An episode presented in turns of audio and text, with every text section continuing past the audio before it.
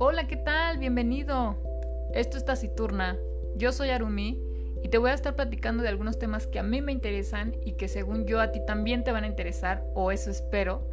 Así que te invito a que vayas por una bebida, un café, un té. Acomódate un ratito, vamos a relajarnos y a platicar.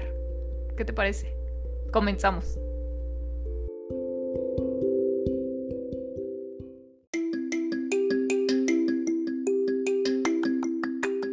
Bienvenidos a Taciturna. Yo soy Arumi. Estamos en un podcast nuevo. Hoy no me encuentro sola, me encuentro con alguien. Así que por favor, preséntate. Hola, yo soy Van Linux. Eh, me encuentro en mis podcasts como Así eran las cosas. Y le agradezco mucho a Taciturna por invitarme a su podcast. Ok, el día de hoy tenemos un podcast muy diferente al que están acostumbrados a escuchar. Entonces, hoy vamos a hablar de los libros de la SEP. ¿Qué tal? ¿Tú te acuerdas? ¿Te acuerdas de esos libros gratuitos que nos daban en la primaria? Lo que más recuerdo en la primaria es cuando me entregaban los libros de la. No sé por qué, pero por alguna extraña razón me daba mucha emoción recibir mis libros. Sentía yo que eran gratis, ¿no? Aunque en el sentido de gratuitos, pues era porque mi papá pagaba impuestos. Claro.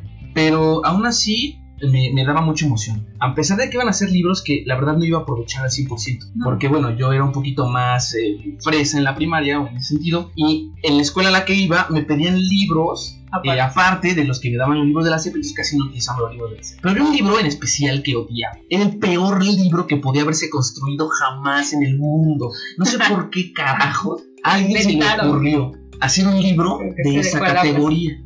Ajá. Era un libro que no podías tú en ningún momento cargar en tu mochila.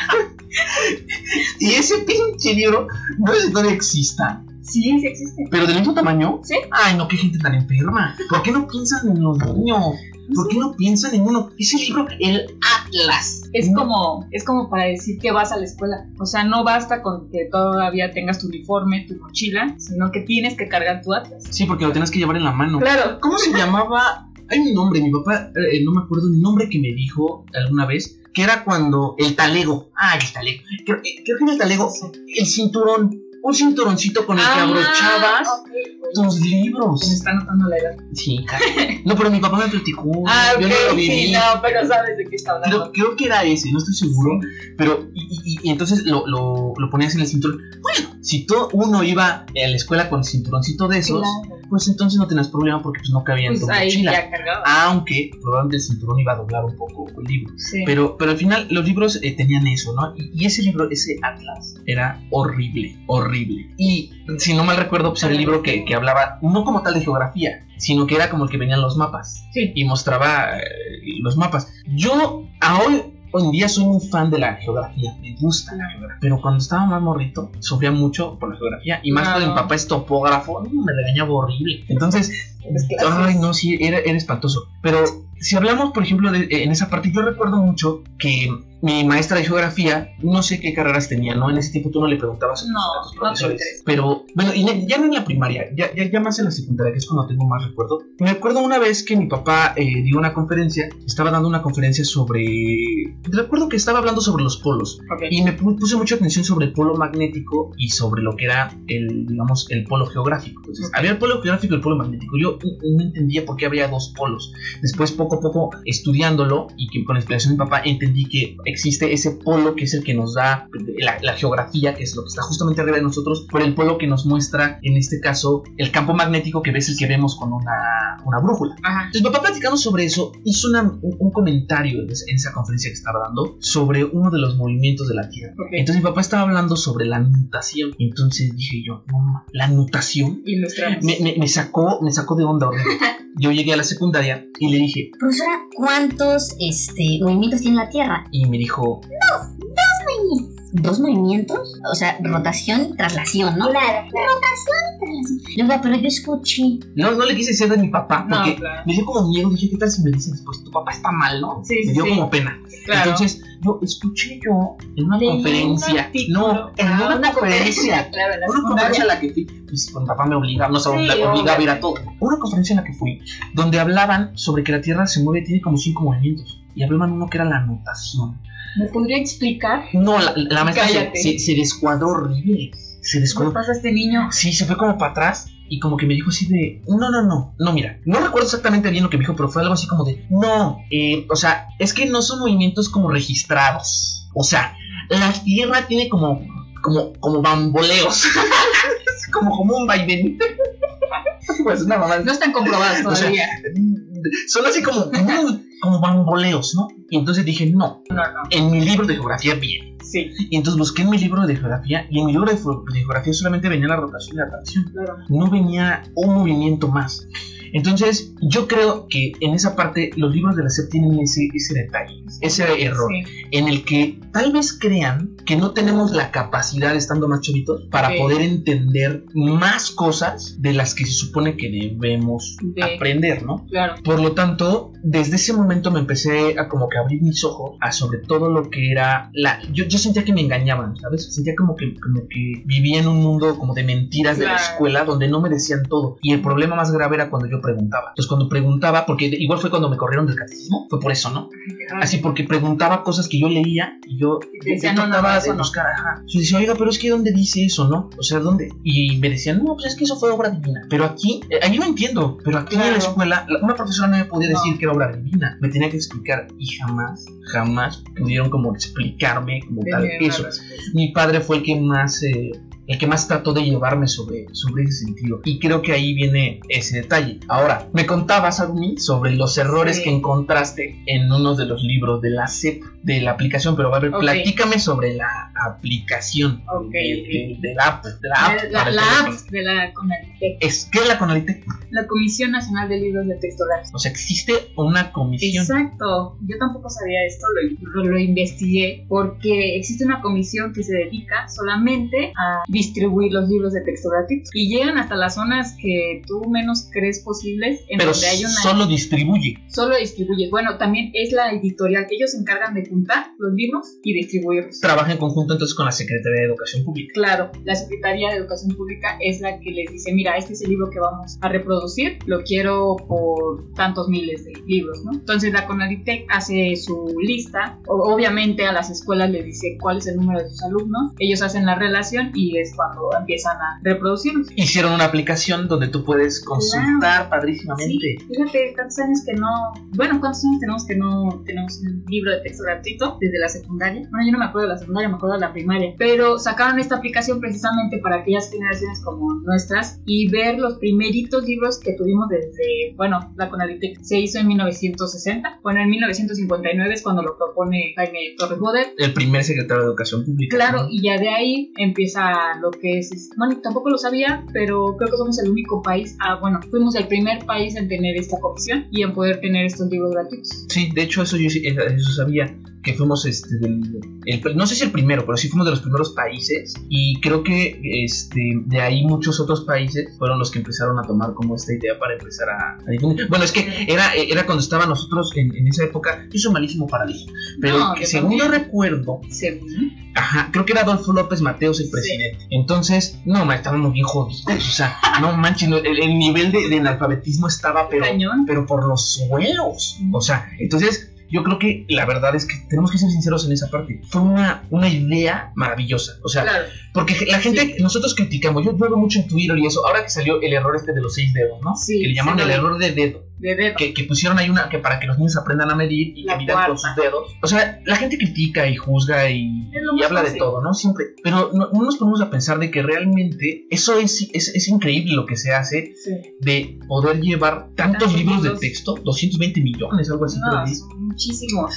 comunidades. A, muchas comunidades donde probablemente no tienen como esa facilidad para tener acceso a libros. Entonces, es importantísimo y lo que hicimos como país fue trascendente. Claro. Y la verdad es que eso nos dio a que sí, se cometen muchos errores. Sí, eso. No es como que, como que está, como que Gandhi te revisa tu libro y, te y, te, dice, este, ya tiene tres o más correctores de libros y te dice cuáles son las fallas, ¿no? Pues aquí probablemente no es de la misma forma que debería de ser. Pero es donde deberían de poner más cuidado. Exactamente, pero bueno, es, es un avance grandísimo y muchas generaciones han aprendido, o sea, yo aprendí con esos libros. Yo también. Probablemente no de la mejor manera, pero de estar analfabeta ah, no. y en ignorancia total. Claro, es que ahorita ya le damos esa importancia, pero yo creo que a tu edad o a mi edad, no sé, nueve años, yo creo que los libros, yo me acuerdo mucho, o sea, yo aventaba los libros, los maltrataba, los rayaba. Digo, ahora ya estoy más grande, ya le tomo otro sentido. Por ejemplo, ayer yo estaba viendo, porque todavía tengo esos libros, todavía los, los tengo ahí guardaditos. Eh,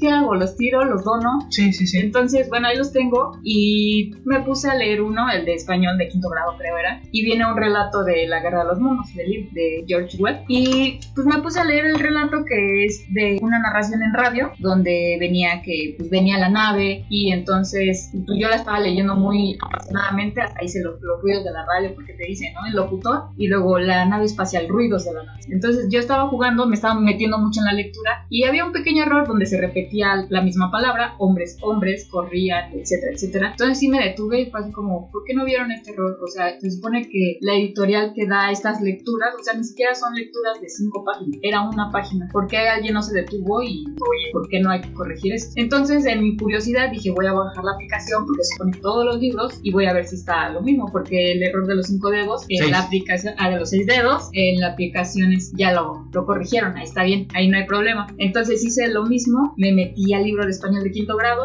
y no, ahí sigue el mismo error. Pero ¿qué pasa? También es un libro de 1993 y el de los seis dedos es creo que de hace dos años. Sí, porque en la aplicación lo padre es que puedes ver no solamente los libros actuales, puedes ver los libros hasta de 1960, ¿no? Sí, sí, sí, todas las portadas, todos los libros, los libros casi casi de recortes y no sé si viste que también ahorita ya tienen como uno o dos años que sacaron libros en braille. Ah, sí, sí, sí, y tienen libros en braille.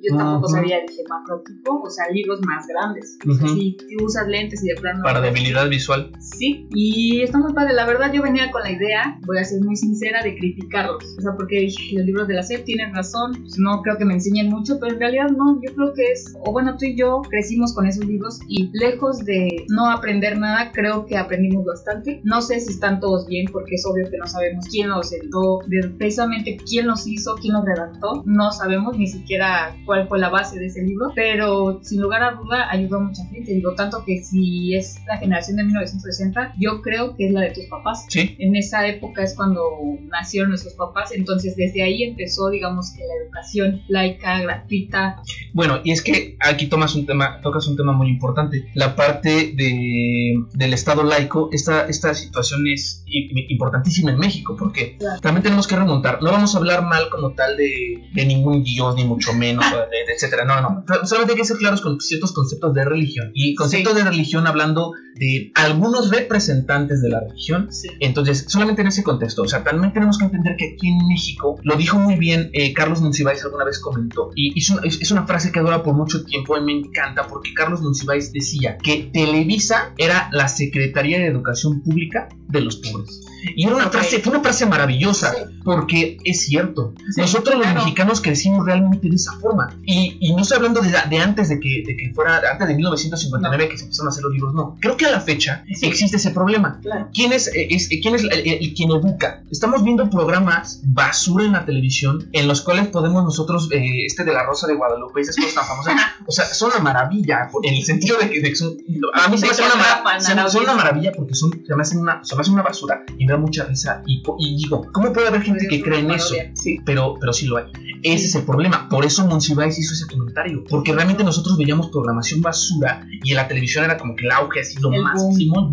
Entonces nos olvidábamos de otras cosas. ¿no? Y bueno, entonces entrando a esta parte, que si sabe un poco el tema de la religión, es precisamente porque hay que recordar que en México eh, la religión era quien pues prácticamente dominaba todo. Y más allá de decir, que la religión nos quería ignorantes, etcétera, etcétera. Sí, no, sí. es que hay que ser realistas, no es que nos quisiera. Probablemente no nos metemos en ese si quisiera Sí, que no. unos ignorantes.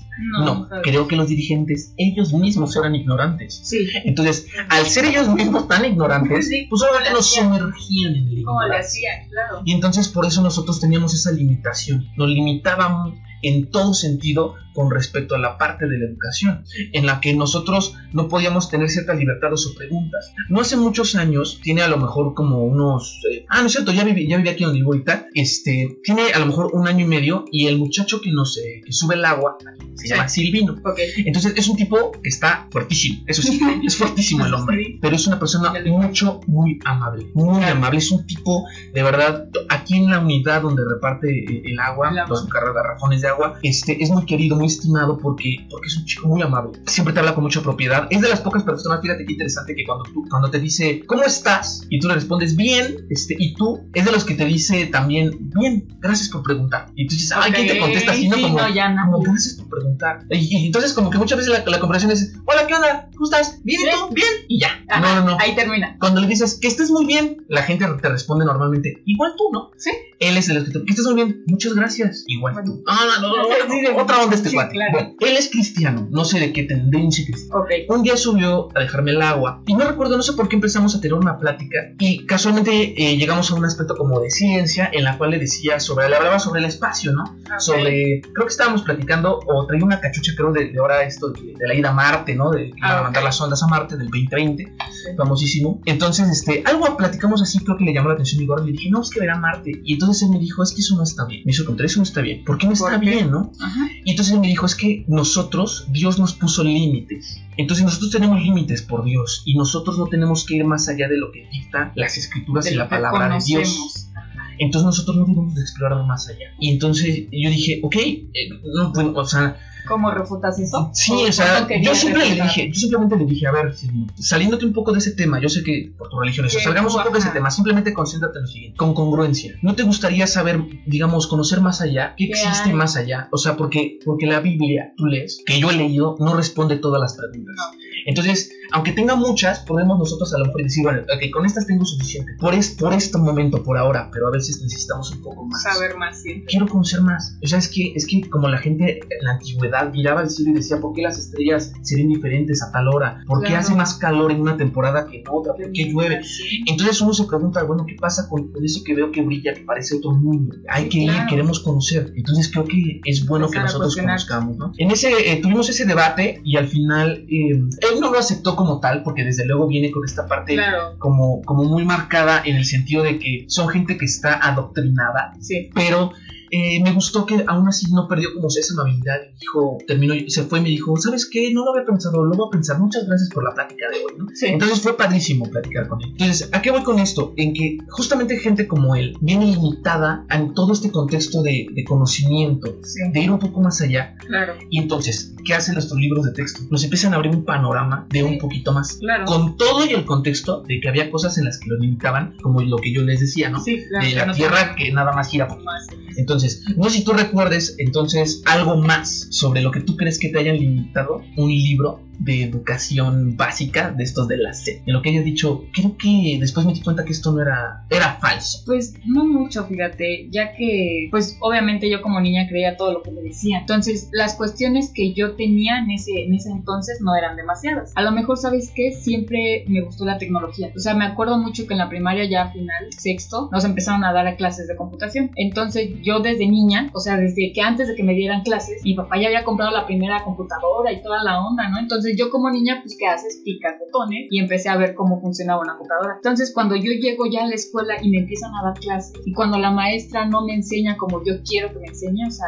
ella me dice, no, pues prendan sus máquinas y todos los niños así como, oigan, pero ¿cómo la aprendemos? Así como que yo llegaba, pero no por decir que yo soy mejor que los demás, ¿no? O sea, porque yo sabía, yo decía, pues aquí hay un botón, aquí podemos prenderla. Entonces, eh, lo que no me gustaba es que era, no tanto con los libros, fíjate, porque en realidad ni existía un libro de computación o sea, no había, no hay, debería, ¿no? Porque ya estamos en pleno 2020 y creo que ahorita el boom es la tecnología. Debería de haber uno. A lo que voy es que no había libro como tal, entonces tenía que creer todo lo que me decía la maestra. Entonces, obviamente yo sabía más que ella y creo que lejos de hacerme atractiva la clase, pues lo que hacía era aburrirme y como tú dices, no la cuestionaba tanto porque era eso que te veía así como, tú no sabes, o sea, ¿por qué me vienes a cuestionar si yo soy aquí la maestra? Es más, me acuerdo muy bien, y va a sonar igual bien este, egocéntrico, que yo también me metieron a clases de inglés, ¿no? En otra escuela, porque igual no me daban clases ahí. Yo siempre fui en escuelas de gobierno. Entonces, me acuerdo muy bien que estábamos viendo un programa, un video o una presentación. Entonces, el programa viene en inglés, por supuesto, y creo que me dijo la maestra, oye, ¿tú sabes del programa? Y yo, sí, este, ¿puedes salirte de la presentación? Y yo, sí, pues mira, ahí está el botón de exit, ¿no? Así tal cual, así yo lo leí. Y decía, ¿cuál? Y digo, ese. Dice, no, pero es que ese botón exit eh, es de que todo fue un éxito. Ah, ¿en serio? Estuvo hermoso eso. ¿Cómo no había celular en esa época para que la grabaras? y yo nomás hice como una pequeña carcajada así como... Este, no, ese botón es para salir maestra. Ah, sí, ¿no? Significa que la presentación fue un éxito. Y yo, no. Qué hermoso. Este, digo, hasta en las caricaturas, yo me acuerdo en esa época que prácticamente mi Nickelodeon también era en inglés o había letreros en inglés. Entonces, de ahí, de alguna forma, también te aprendes las palabras. Pero fue una cosa, no tanto con los libros, pero sino con, a lo mejor un poco con los maestros. Como tú dices, eh, yo creo que los maestros no estaban tan capacitados en ese entonces como para darnos clase o ser tan apasionados y saber qué es lo que estaban dando. Creo que la tecnología o el tiempo se los estaba comiendo. Y yo creo que ni siquiera los libros como tal, ellos lo realizaban. Yo creo que ellos al mismo tiempo que nos daban la clase, prácticamente veían la lección con nosotros. Volviendo al tema, ayer estaba viendo otro libro de quinto año, estaba en uno creo que de español, igual después de, de la lectura que tuve, y había unas preguntas sobre la lectura y me decían así como, ¿tú crees que esta lectura tiene algo que aprender? Eh, ¿Qué notaste en las oraciones? Una pregunta así como, explica, ¿no? Explica tu respuesta o explica qué es lo que entendiste. Y yo lo único que respondí fue, Está bien. y entonces, y tenía una paloma y me pusieron 10 y toda la onda. Entonces, yo ahora que lo leo, yo fue así como, o sea, la maestra de plano ignoraba mis Sí, sí, respuestas. sí. O sea, ni siquiera me dijo, oye, ¿qué? ¿Por qué pusiste esto? Ni siquiera estás escribiendo bien. O sea, ahí me di cuenta que en realidad no ponían atención a tantos alumnos que tenían. Claro, Eh, bueno, es que eso es, es, es complicado, eh, porque también hablar sobre, sobre la, la educación en México, o sea, podemos entrar en muchos contextos de de- sobre la educación. La parte principal de la educación, eh, muy formativa y en contexto moral, es desde luego nuestros padres. Desde ahí empieza todo, ¿no? Claro. Porque hasta desde cómo son nuestros padres es hasta, hasta qué escuela vas a ir. Si vas a ir a una escuela religiosa, si no vas a ir a una escuela de gobierno, si vas a... O sea, desde ahí viene todo el contexto. Pero después viene la parte en la que podemos siempre ver tantos problemas que existen, ¿no? Con todo esto de los sindicatos y ahora toda esta eh, de, de los profesores, ¿no? Profesores. Y bueno, tal vez no es meternos en un sentido político de que ¿por qué los profesores no, no. quieren hacer como que las pruebas, bla, bla, bla? Sí, no, eso no.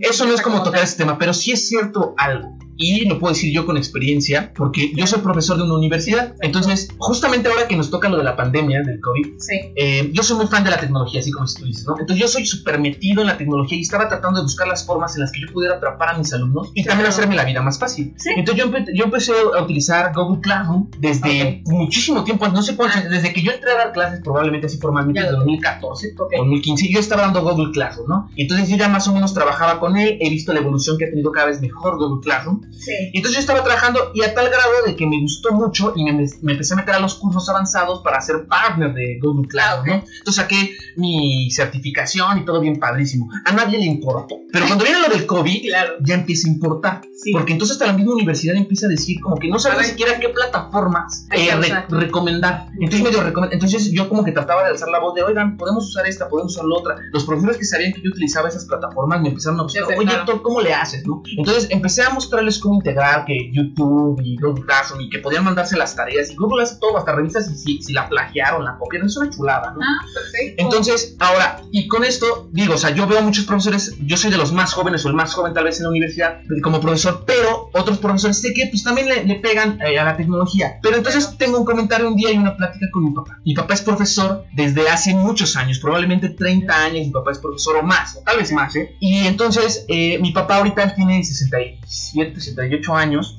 Y él ahorita es este, él trabaja en el Politécnico, pero él está en el sindicato de- del Politécnico de la ESIA, ¿no? Sí. Entonces él está metido en esa onda y entonces me estaba platicando, me dice, híjole, qué difícil está haciendo ahorita coordinar a los profesores para que den las clases en línea. Y le digo, papá, pero está muy fácil, mira, de volada, o sea, como que le empecé a platicar yo y entonces me dice, papá, no, a ver, espérate. A ver, Me pone un alto. Me dice, mira, tú tienes aquí una situación. Tú eres joven y no pones muchos peros. Me dice, pero yo tengo profesores que se están quejando primeramente que porque dicen que ellos no tienen que dar clases en línea, que porque su, con- su contrato dice clases presenciales.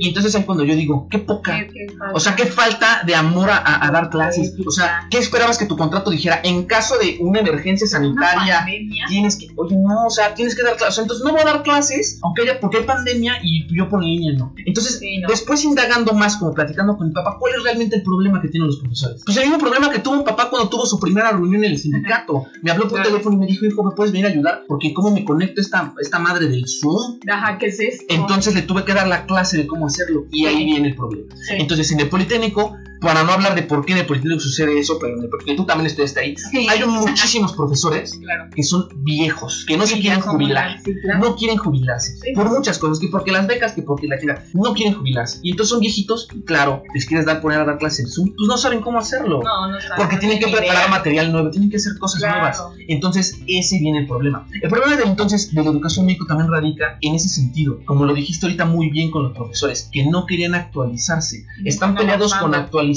y que cómo es posible que haya alumnos que vamos más adelantados que ellos, tal vez no en conocimiento, pero en herramientas de trabajo. Claro. Y entonces ahí viene justamente ese problema de las herramientas. Si regresamos entonces a la parte de los libros de texto, creo yo que, por ejemplo, ese avance de la aplicación es fabuloso, es fabuloso ese avance, pero ¿dónde está el retraso? En que la forma de enseñanza también tiene que evolucionar. Sí, claro, por supuesto. Porque yo, por ejemplo, como le enseño a mis alumnos, estoy enseñando completamente diferente a como yo salí de la carrera. Y yo salí de la carrera no tiene muchos años, tal vez 10 años que yo salí de la carrera, y, y tengo que cambiar mi forma de dar clases. Claro, a mí me apasiona muchísimo, ¿no? Pero lo cambio completamente por el hecho de que yo digo, es que esto ya no llama la atención. No. ¿Cómo yo mantengo la atención de, de, 40 alumnos? Y a veces sí siente uno como profesor esta como decepción en el sentido de que a veces sí ves claro a los alumnos que les vale, que no les interesa, pero uno trata como de, de, atraerlos. Y entonces cuando uno hace cuentas, haces cuentas y yo te entonces preguntaré a Arumi, de toda la carrera que tú viste, ¿cuántos profesores, digamos así, más rápido, un cuenta rápido, que es que ahorita, porque a lo mejor nos quejábamos, ese es un desgraciado. Claro, claro. Pero ¿cuántos profesores porque podremos decir que, no, no sé, o sea, haciendo cuentas de que toman 8 materias por semestre, multiplicar 8 por cuántos semestres serán 10, por ejemplo, supongamos 80 profesores. De esos 80 profesores que tuviste, ¿cuántos crees que son profesores que tú dices ahorita, reconozco que ese profesor era buenísimo y sigue importaba dar clases? Era un profesor que amaba dar clases, amaba la docencia. ¿Cuántos crees? Yo digo, así por un número rápido, 3. Exactamente lo mismo conmigo. Sí. 3, 5 profesores que realmente dices, qué amor tenían por la docencia. Es más que si yo nada más una vez me pasó, nada más llegué yo con otro compañero en ese entonces a dar la clase, no sé por qué la mayoría de mis compañeros se la saltó, pero tampoco nos avisó. Entonces llegamos, tocamos puerta y nos dijeron, ah, ¿ustedes se van a venir a clase? pues sí. Eh, y sus demás compañeros, ah, pues no sé, maestro, o sea, ah, o sea, no les avisaron que se la iban a saltar, pues no, creo que no les caemos bien. Pues bueno, pero ustedes quieren tomar clase, pues sí, ya estamos aquí, o sea, ¿qué queremos hacer? ¿Nos vamos a la cafetería? Ok. Dice, no, no, no, pasen, yo les voy a dar clase. Perfecto, nos dio la clase nada más a nosotros dos. Eh, hicimos unos ejercicios y me dijo, nada más por venir a esta clase los voy a exentar. Pero, o sea, sí tienen que seguir viniendo. Claro. Ah, nosotros sí, perfecto. Entonces ahí te das cuenta que no les importa el número. O sea, en realidad sí les importa dar la clase porque qué fácil hubiera sido. Que, ¿saben qué? Pues mejor sí váyanse a tomar un cafecito, damos la clase por vista y ya nos vemos la otra semana. Claro. Entonces sí, tres maestros yo creo que me tocaron así que podría ir solo un alumno y con ese alumno podría dar clase. Sí, y es que así es como debe funcionar. Yo me acuerdo de una, no de la, de la carrera, de la vocacional. Y porque de aquí voy a retomar un poco lo de los libros de la SEP. Okay. Tengo una profesora de historia, yo soy malísimo para la historia. Por ejemplo, mi mamá puta, es buenísima para la historia. Mi mamá es acá le encanta, por ejemplo, hablar de Juárez, puta, le fascina. Y yo luego por llevarle la contra digo que yo soy fan de Porfirio Díaz y de Maximiliano, no, no, por, pero cuando llego a tener discusiones con ella, pues siempre me da la vuelta porque ella sabe mucho de historia. Ella siempre leyó a Francisco Martín Moreno, a Paco Ignacio Taibo, le gusta mucho esas lecturas y se avienta ese, ese libro como de dos mil páginas de Pancho Villa, ¿no? Por ejemplo, yo recuerdo, yo yo no recuerdo nunca que me hayan dicho quién era Doroteo Arango. Yo no recuerdo nunca que me enseñaron, nunca. Siempre fue Pancho Villa, Pancho Villa. Hasta que uno después empieza a interesarse y le ah, mira, ese güey se llama Doroteo Arango. Y, y, eso debería de saberlo un niño, ¿no? Sí. Ahorita chiquito que ya empieza a ver la historia de... que le preguntes. Desde la independencia, revolución, de la reforma, todo eso, debe decir, ¿cómo se llamaba este cuate, no? Yo me acuerdo que en, en, internet alguna vez se ponía de moda de, oye, ¿tú quién crees que era más importante? Y hasta le cambiaban. En la revolución, ¿no? Este... Este... Ajá, o sea, se los cambiaban, cambiaban una palabra para que ¿Quién crees que era mejor? ¿Morelos o Pavón? Y la gente, no, yo creo que Morelos era mejor. Y otro, no, mejor Pavón. No, yo creo que Pavón. Alguno por ahí, no era Morelos y Pavón, que no se apelaba en, en el mismo. Sí, pocos. Entonces te das cuenta de cómo, cómo andamos, ¿no? Pero bueno, entonces yo tuve una, una maestra en la, en la, vocacional que cuando se presentó, así, pero bien, bien estricta, dijo, a ver. Yo amo la historia. Yo soy historiadora. Y aquí, si les gusta la historia, van a aprender muy bien y van a saber. Si no les gusta la historia... Yo paré la oreja. a ver. Van a aprender historia y voy a hacer que les guste. Ah, ok. Y van a aprender. Te cambió el mensaje. Ahora le dije, bueno, no, le dije, yo, yo, yo, yo, yo, iba a decir, y si no les gusta la historia, vayan, salgan. salgan. Lo primero que agarró, fíjate, qué chulada. Agarró un libro de historia de la SEP, lo abrió y nos lo puso así enfrente. Dijo, ¿quién es este que está aquí? Ah, Y todos no supimos de volada, porque yo dije, yo, yo en esa Sí, historia, en esa historia yo soy experto, dije yo. Hasta mi papá me llevó a conocer ahí. En Ok. serio, una chulada. Hasta hay un monumento enorme. Una, bueno, no un monumento, una estatua. Enormísima. Y dije, yo sé quién es ese señor. Era un chavo medio mamey, o sea, con un cuerpo trabajado. así como, como sí, sí, sí, sí, muy fitness, que estaba cargando en su espalda, no sé, fácil como unos 800 kilos de concreto y liberó, y, liberó a toda la banda que en la lóndiga de Granaditas, ¿no? El héroe. Y todos dijimos, ah, pues es el pípila, Por favor. super pípila. Y dijo la maestra en ese momento, esto no existe, esto es falso historia. Y dije, ¿qué? Per- perdón, pero, o sea, Disculpa. ¿qué edad tenía yo en la, en la vocacional? No sé, a lo mejor tenía como 17 años. Y yo dije, a ver, ¿Cómo? he vivido engañado todos estos años de mi vida. Sí. Yo desde que estaba en la primaria me dijeron que el Pipi, la que una chulada, lo que hizo por nuestro país. Y la maestra, sin darnos mucho, nada más darnos a pensar, me dice, ah, le dice un amigo, a ver usted, ¿cuántos ladrillos puede cargar? No, pues nunca he cargado ladrillo. ¿Cuánto A pesa ver. esa mesa que tiene ahí? No, pues como 4 kilos. ¿La puede levantar? Sí. ¿Cuánto tiempo puede cargarla? No, pues tan. ¿Cree usted que podía llevar 20 kilos en la espalda? A ver, carga a su compañero. ¿Cuánto pesa? ¿50? ¿Lo puede llevar en la espalda? ¿De aquí en un pasillo? Tal vez, ¿no? Pero a ver si pesa 80, si pesa 100, 100 No, kilos. No. Ya dije yo, sí es cierto. Y después dijo, miren, los fusibles que se, eh, lo- los fusiles, perdón, Los fusiles fusiles. que se utilizaban en ese tiempo, Claro. pues disparaban, era- nos platicó más o menos como del arma, ¿no? Cómo era. Disparaban unas buenas balitas, así, así asado. Obviamente para que él pudiera recibir los impactos de bala y no atravesar y romper ese concreto, tenía que ser una de concreto grande. Claro. Sí, como la que dibujan aquí en este libro de las- Así de ancha. No, no. ¿Cuánto va a pesar? Y yo dije, no, no, no tiene todo el sentido. Dije, Exacto. está cargando 800 kilos este señor. Ya tomas el. Y luego aparte en el dibujo se veía que había como unos mecatitos, o sea, como, Ay, que, sí, como que ya que- venían los hoyitos perfectos para amarrar el Mochila. mecatito y se lo hizo mochila. ¡Qué chulada! Y dije, bueno, si fuéramos nosotros, de- si, si en vez de venir los españoles, nos hubieran dado acá su sangrecita y acá, y, y, y todo diciendo que el Pipi lo hubiera sido mestizo, pero porque se supone que no, que era bien indito, ¿no? Claro. Pero dijera, si nosotros fuéramos nórdicos, no, seguro sí lo levantamos. Con trabajo, pero, Pero sí. No, por favor. Pero nosotros estamos escuálidos, estamos chiquitos. ¿Cómo íbamos a levantar eso? O sea, no puede ser. Entonces, nos dice eso la maestra y luego nos viene y me rompió el corazón con Claro. los niños héroes. Ay, luego los niños héroes. Dijo, este güey no se aventó por la bandera. Se le dieron unos balazos y se cayó y se quiso agarrar de la bandera y cayó el bandera. Claro. Que no vengan a contarles el cuento de que, ay, que por su bandera y se la amarró y se aventó. Eso no tiene sentido. O sea, amarras mucho tu patria, eso, pero por un Pero no lo haría. O sea, no haces Con un ese pedazo tipo de cosas. Ajá. Y que aventarte, no, no, no. O sea, defendieron y eso. Y a lo mejor, y ni defendieron como dicen ellos. Estaban huyendo. Probablemente estaban huyendo, eran cadetes, seguramente llegaron, entraron y masacraron a todo el mundo. Claro.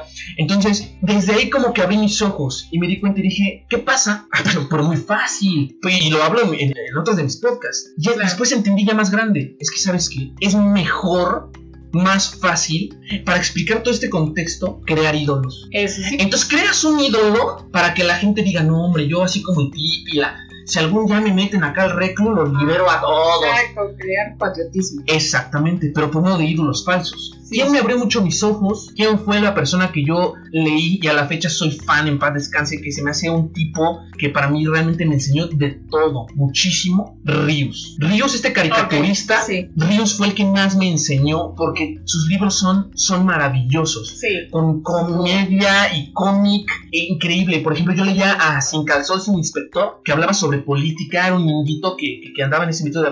Aprendí tanto que realmente eso me dije, ¿por qué no hacen algo como esto?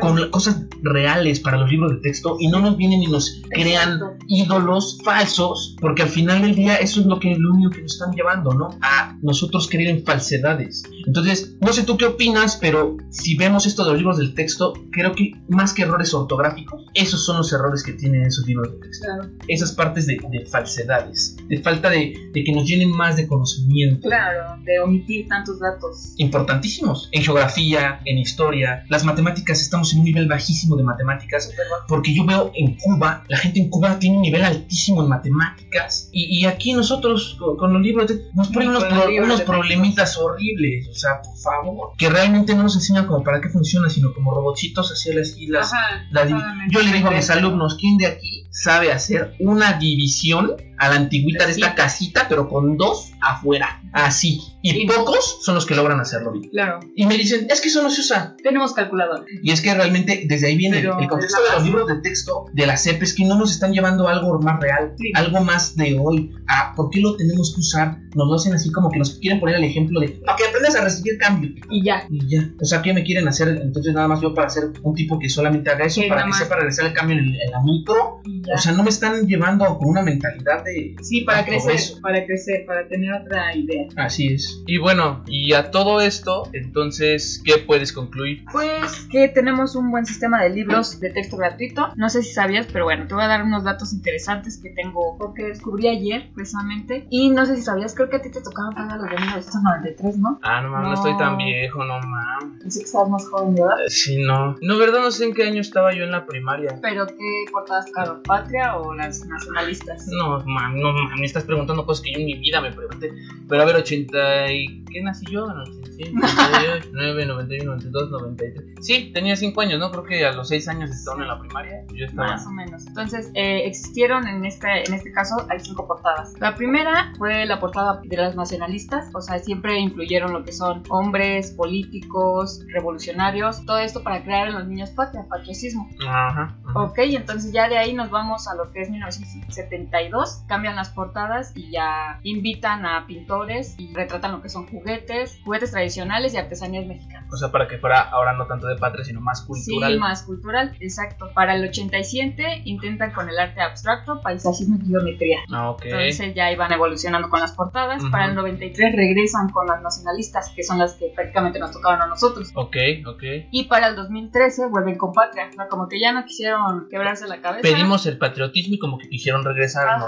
Es, Patria es creo que de las portadas más, ¿cómo podría decir? ¿Recurrentes? O sea... La más como significativa para la Conalite. Ah, ok. Porque es una mujer de tez morena y incluyen lo que es la industria, la agricultura y la cultura. Entonces dicen que es el presente, el pasado y el futuro de México. Ah, ok. Por eso es que recurren tanto a regresar a esa portada. Ya, o sea, no fue nada más al azar, realmente sí hubo un... Sí, hubo.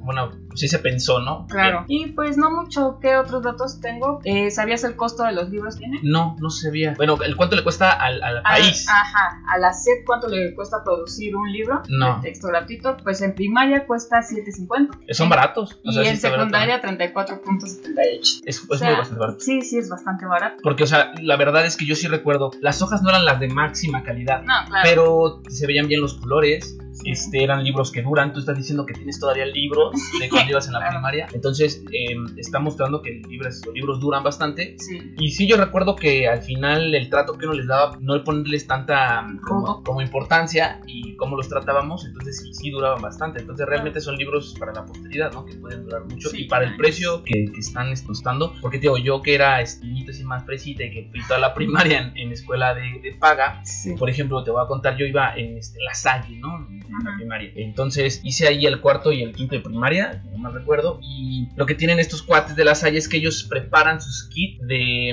de útiles. O sea, no es como que te dan la lista y tú vas a hacer tu lista de útiles a donde Ya puedas. No, no, no. Ahí pagas tu inscripción y todo y te dicen que aparte tienes que pagar el kit. Entonces, el cuadernito tiene el forro que donde dice la. ¿no? Ah, ok.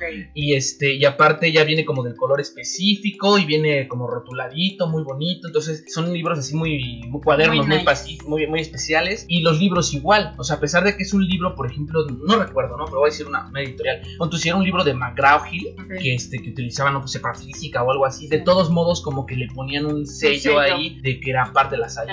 No, yo no sé cuánto, cuánto, ¿Cuánto? costaron. Yo no sé si McGraw-Hill llega a un acuerdo con, No con- la escuela y le dice te los va a dar más baratos y la escuela no los revende. No lo sé, ¿no? Pero obviamente estoy seguro que no costaban ni 17 ni 34, Sí, 34 no. pesos. El, era un libro seguramente de arriba de 150 pesos. Claro. Entonces, ahí en este caso sí te digo, yo creo que, que sí en el país tenemos como esa oportunidad de por lo menos tener los libros de texto gratuitos, que como tú dices, uno, la idea era tal vez criticarlos, pero pues bueno, a pesar de todas las fallas que se tienen, tenemos que entender que el esfuerzo que se, ha- que se hace desde un principio para poder tener este tipo de cosas y este acceso es que realmente México está mal en el contexto de la educación probablemente por cómo se ha estado dirigiendo ¿Cómo se maneja cómo se maneja, pero no realmente en otra situación como de el material que te están dando? exacto de materiales o eso. Es, es evidente que las escuelas de gobierno, pues sí, faltan cosas, ¿no? Sí, sí. Faltan que computadoras y falta todo eso. Y evidentemente también no hay, lo- como que no se les da los recursos eh, suficientes, para que pueda uno, este, digamos, como trabajar Bien. bien, por así decirlo. Pero bueno, tú y yo que somos del Politécnico, aprendemos a que, pues de cierto modo, uno con lo que tiene, Trabaja. pues trabajas y te rifas. Sí, y al final sí, sí eso da un poco como de, de cierta enseñanza. Que creo yo que, por ejemplo, el Politécnico Sí. todavía el contexto este de formar técnicos, que es la técnica al servicio Sí. de la patria, Exacto. este contexto de formar técnicos siento que ya está quedando un poquito, o debería de quedar un poquito olvidado y empezar a ir un poco más hacia progreso y hacia adelante, porque ya no estamos en esa época en donde se necesitaban técnicos para poder eh, sacar adelante la la industria, industria. ¿no? Y ahorita lo que nosotros buscamos es más llegar a una industria ya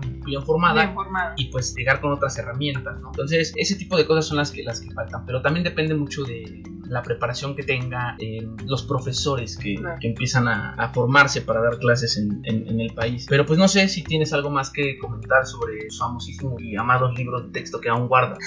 Pues nada, la verdad es que, como dijiste, el- la intención a lo mejor era clicarlos, pero ya una vez que te introduces y te informas, ves el otro lado de la moneda. O sea, hasta dónde llegan los libros de texto. Estaba viendo la ruta, porque también te muestran la ruta de, de los libros. Y hay una isla en el Caribe, que está en Cancún, Isla Mujeres. Ahí también, obviamente, hay escuelas. Claro. Y hasta allá llegan los libros. O sea, toda la ruta que lleva, porque lo que vi es que no los llevan por avión. Todo es por territorio nacional. Ok. Entonces imagínate llegar, hay dos imprentas, bueno hay una en Tlalpan, en Tlalnepantla, perdón, y hay otra en Querétaro, entonces prácticamente salen del centro de la ciudad hacia todos los estados de México. Es bastante. Sí, o sea, Es una bastante. ruta de aquí a Monterrey o de aquí a Baja California es Sí, bastante. yo, yo estuve leyendo sobre justamente esto de cómo se entregan los libros y había gente que se quejaba porque decía, es que los libros llegan muy tarde, ¿no? O sea, Sí. eh, las clases empezaron en enero y los libros nos No están llegan. llegando hasta mayo. Entonces, claro, creo que puede haber una mejor supervisión, una mejor. O sea, Una vamos a hablarlo como tal, de logística y planeación para poder hacer la entrega, todo el modelo de transporte que se requiere para hacerlo. Pero también hay otra cosa que tal vez esa gente no entiende. Y yo lo, yo lo entiendo ya más porque justamente el, el área donde yo estoy laborando, dando clases, es eh, precisamente una carrera de ingeniería en transporte Claro. urbano. Y entonces hay que entender el contexto de que no so, no- probablemente gobierno para que salga, no sé, no sé si ellos quieren que salga muchísimo más barato o no hay el dinero para poder hacer, para Ah, poderlo dar, porque habrá quien diga, tenemos el dinero suficiente para poder hacer una logística impresionante. Pero bueno, si nosotros, yo, yo como lo pienso, oye, no somos este un PS o, o,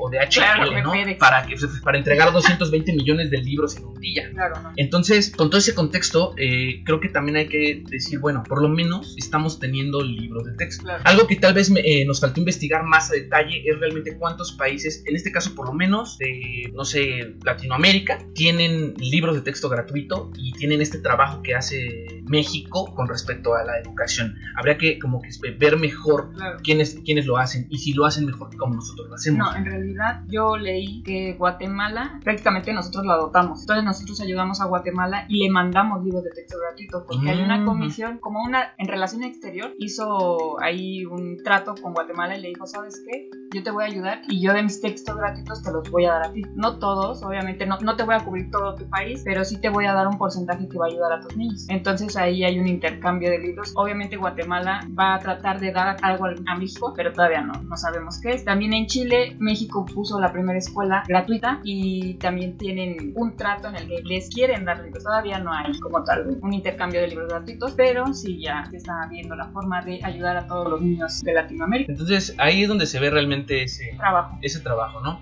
Y tal vez nosotros no somos expertos en el tema, No, nada claro más que no. estamos tratando de, de- comentar eh, lo poco que conocemos y nuestra experiencia sobre cómo he vivido los libros de texto. Es claro que también depende de cada uno. Yo creo que el que quiera crecer, digamos, intelectualmente, pues no se limita a lo que te diga el libro de texto, ¿no? Entonces, si se va a quejar uno de solamente el libro de texto que te dieron, y dices, es que con ese libro de ¿Esto texto que me dieron, pues ya no aprendí nada. Pero no, creo que se trata de un, de un avance que uno poco a poco va teniendo para, digamos, llegar a un grado eh, al que uno quiera, ¿no? Al final, Sí. al final de cuentas. Entonces, pues no sé, yo creo que por mi parte este, es todo, no sé si contigo igual. Sí, ya empezamos el tema. Y pues podemos cerrar aquí el tema y pues bueno, yo soy Van Linux, me encuentran como así eran las cosas. Y yo soy Arumi y tengo el podcast de Taciturna y también me pueden buscar. Entonces, pues ahí nos encuentran si quieren escucharnos, contactamos con temas diferentes, pero al final y nos juntamos para un poco de hablar dentro de lo que yo trabajo mucho de sarcasmo y todo ese tipo de cosas.